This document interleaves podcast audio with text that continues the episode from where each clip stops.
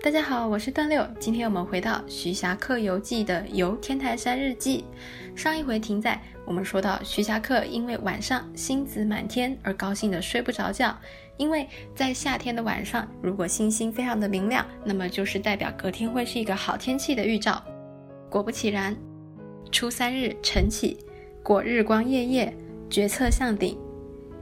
四月初三。早晨起来，果然阳光灿烂，于是就更拿定主意要去登顶。上数里至华顶庵，右三里将进顶，为太白堂，俱无可观。往上攀登了数里路，到了华顶庵，又走了三里，快要到达山顶的地方，有一个太白堂。然而这一路上都没有什么特别值得观赏的地方。文堂左下有黄金洞，乃从小径。二里甫见一图时，颇为秀味。听说太白堂左下有一个黄金洞可以游览，于是他们走小路过去。走了两里路，俯身看见一块凸出去的石头，觉得这个石头颇为秀美好看。智则一法僧结安于前，恐风自动来，以石昼色其门，大为叹惋。到了黄金洞。才发现，原来是一位带法修行的僧人，在洞前盖了一个庵，怕风从洞里吹来，就用石头把洞口给堵起来了。徐霞客因此感到十分的惋惜。以石昼色其门的“昼”这个字比较少见了，上丘下瓦就是用东西把它塞起来的意思。复上至太白，寻路登绝顶，荒草迷密，山高峰烈，草上结霜高寸许。重新往上走，返回太白堂，循着路登上了山顶。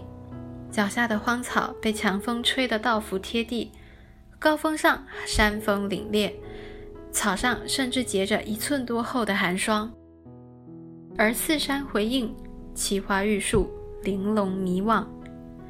放眼望去，四面山峦回环掩映，满是盛开的山花与玉一般翠绿的树。远远望去，精巧玲珑，就像古人说的仙境一般。奇花玉树是古人指仙境中的花草树木，因此我便解读为徐霞客觉得这片山景美得像仙境了。岭角山花盛开，顶上反不吐色，盖为高寒所乐耳。山脚下山花盛开，山顶反倒没有这一般绚烂的颜色，推测是山顶太过寒冷的原因吧。仍下华顶庵，过池边小桥，越三岭，原路下山，回到了华顶庵。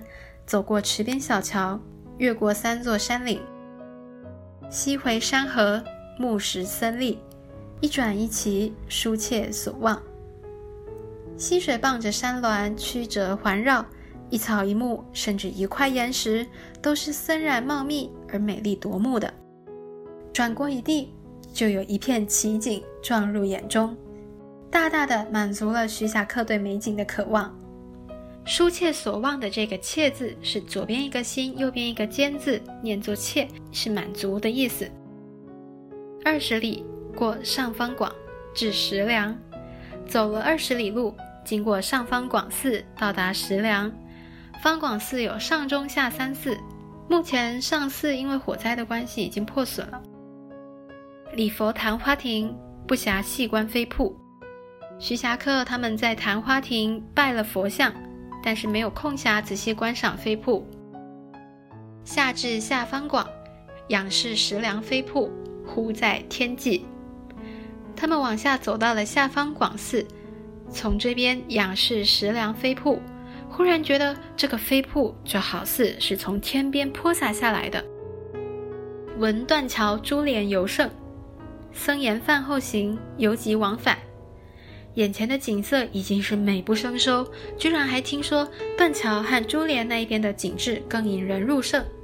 僧人还说，吃饱饭再出发也来得及往返一趟。遂由仙法桥向山后越一岭，沿涧八九里，水瀑从石门泻下，旋转三曲。于是他们从仙法桥往山后走去。翻越了一道山岭，沿着山涧走了八九里的路，便看到了瀑布从石门倾泻而下，回旋流转过三道溪湾，成了三种极致的风景。上层为断桥，两石协合，水碎迸石间汇转入潭。最上层是断桥，两块石头斜里插出汇合一起，溪水奔流在石头间，有破碎的水珠飞溅而出，最后又汇流进潭水之中。中层两石对峙如门，水为门数，势甚怒。中层有两块巨石相互对峙着。像是一扇门，水流被这扇门约束，水势甚是猛烈。下层潭口颇阔，泻处如玉，水从凹中斜下。下层的潭口十分的开阔，水流倾泻的地方像是门槛一样，从低洼处斜着流淌而出。三级巨高数丈，各极神奇。三层瀑布都有数丈之高。景致更是各有各极其神奇的美妙，但循级而下，婉转处为曲所遮，不能一望尽收；但循着瀑布层层往下，转弯处视线受到遮掩，无法一眼就看到全部。又离许为珠帘水，水清下处甚平阔，其势散缓，滔滔汩汩。又走了一里多路。就能看到珠帘水了，水流下的地方平坦广阔，因此水势散漫又和缓，只听得流水声滔滔汩汩地响着。鱼赤足跳草莽中，柔木悬崖连舟不能从。徐霞客这小年轻脱了鞋就光着脚就跳进草丛里面，攀着树木，沿着山崖走，连舟上人没有办法跟上。明色四下，时返。就这样一直走到夜幕低垂，他们才动身回去。停足仙筏桥，观石梁卧红，飞瀑喷雪，几不欲卧。沿路返回，到了仙筏桥，他们又忍不住停下了脚步，抬头看去，夜色中的石梁像是一弯横卧的彩虹，瀑布飞溅出的似乎不是水珠，而是雪花。徐霞客沉醉在这样的景色中。都不愿意离开歇息了。看来徐霞客这一次睡不着的原因，总算是浪漫了那么一丁点。今天就先分享到徐霞客游天台山到四月初三日的内容，接下来还有其他的几天的内容，请容我慢慢的翻译。今天的分享就先到这边，我们下回再见。我是段六，谢谢收听。